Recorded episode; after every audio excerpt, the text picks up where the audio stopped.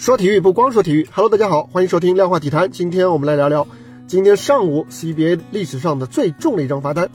中国篮协呢是在今天上午呢是对本赛季 CBA 上海队和江苏队在系列赛十二进八的两场比赛当中的表现，呃是分别认定为消极比赛，两家俱乐部各被罚五百万元。上海队主教练李春江和江苏队总经理史林杰分别被禁业五年。江苏队的主教练李楠和上海队的总经理蒋玉生则分别被禁业三年。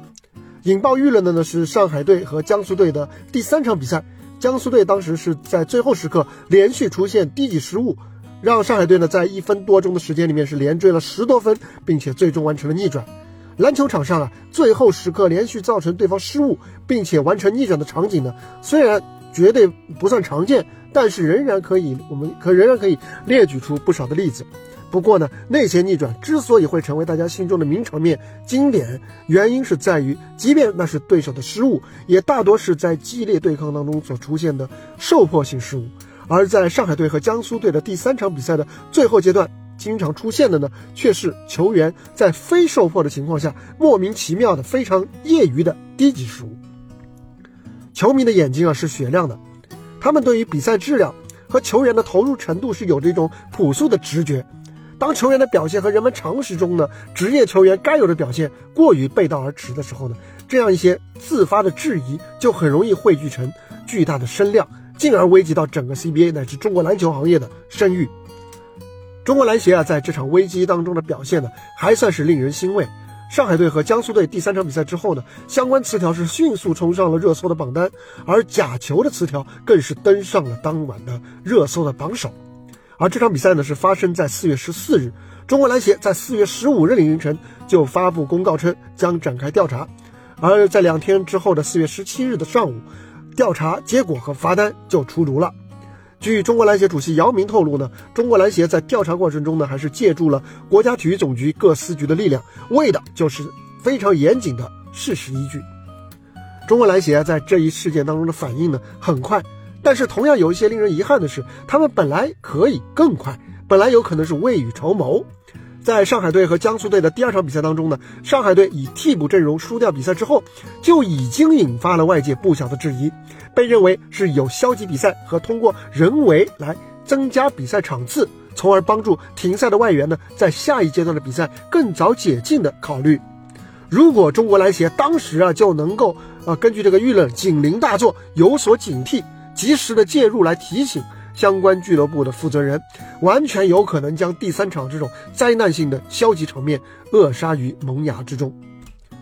足球领域的假球啊，因为决定比赛的胜负往往只是取决于关键性的进球，所以呢，常见的形态是可以是私下买通几个人，甚至一两个人就能够左右一场比赛的结果。相比之下呢，篮球比赛的比分啊，它的变化比较线性，往往需要更多人的参与。所以呢，操盘者更可能是主教练和俱乐部的管理者。这从这一次处罚的这个主要责任人就可以一窥端倪。甚至我们可以看一下哪些人是罚了五年，哪些人是罚了三年，就可以推断出到底这一次的默契球、这一次的消极比赛、这两场的消极比赛究竟主要出自哪两位负责人或者主教练的手笔。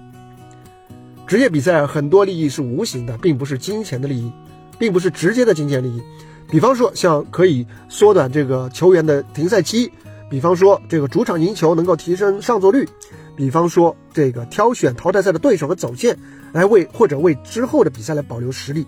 通过默契交换呢，可以有时候可以令双方各取所需，在赛场上实现利益的最大化，很容易就成为一种潜规则，这在职业足坛啊，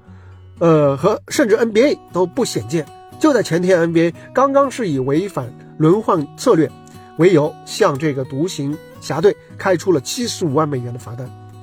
消极比赛和这个假球相比啊，往往没有法律意义上可以认定的假球的证据，但是呢，它却又符合球迷们对于这个假球的朴素的感知。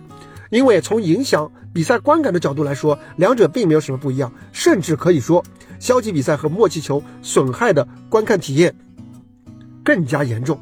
而且啊，消极比赛往往存在双方这个心照不宣的因素，证据不容易获取，反而是更容易来大行其道，演化为一种长期的行为，从而呢在潜移默化当中呢变成长期损害职业比赛质量和联赛的品牌形象，让观众的信任不断流失的一种慢性的毒疮。这次事件啊，偶然当中有着必然，只有当默契球的习惯。固化到相当程度，球队的教练和管理层才能够如此的心照不宣，球员才会如此的做出这个夸张的失误而毫不收敛。如今啊，中国篮协的快速响应和雷霆的罚单，只是挽回球迷信任的第一步，重塑中国职业篮球的品牌，营造风清气正的联赛环境，路漫漫其修远。刮骨疗毒只是一个开始，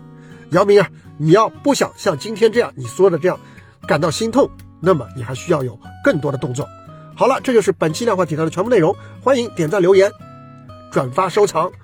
我是赵亮晨，我们下期接着聊，拜拜。